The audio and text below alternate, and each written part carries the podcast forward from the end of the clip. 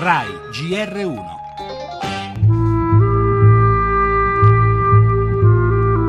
Quando si dice che l'Iraq è l'Eldorado del petrolio, si dice una cosa vera. Nel mirino del caccia russo la lunga fila di camion cisterna pieni di petrolio che attraversa la regione di Aleppo. In quel petrolio c'è la ricchezza dell'ISIS, i miliardi di dollari guadagnati ogni anno dalla sua vendita illegale.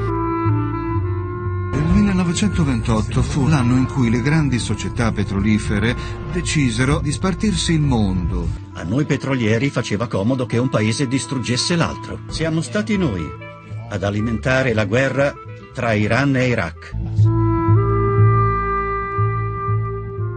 L'ISIS, dopo aver svuotato i forzieri delle banche di Mosul, adesso punta al cuore della cassaforte petrolifera irachena. In uno sforzo diplomatico che mette da parte ogni divisione, Stati Uniti e Russia stanno lavorando ad una risoluzione del Consiglio di sicurezza destinata a tagliare ogni fonte di finanziamento dell'ISIS. Questo significa non solo colpire i convogli e i depositi, significa anche e soprattutto poter colpire chi quel petrolio lo compra per rivenderlo.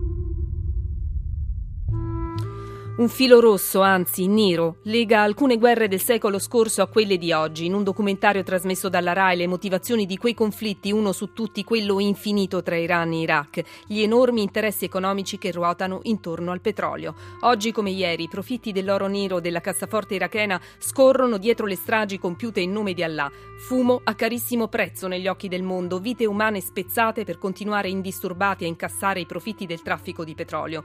Mesi fa, quando la propaganda del terrorismo terrore cominciò a diventare una costante delle nostre vite, alcuni analisti lo sottolinearono. L'ISIS altro non è che un'associazione per delinquere, i miliziani, volgari banditi che cercano soldi. Petrolio. Oggi sul banco degli accusati c'è la Turchia, acquista barili e barili di, da quei banditi, dice Mosca, e la Russia con gli Stati Uniti prepara una risoluzione ONU per fermare i traffici, nonostante Ankara restituisca al mittente le accuse, e Putin che fa traffici con l'ISIS.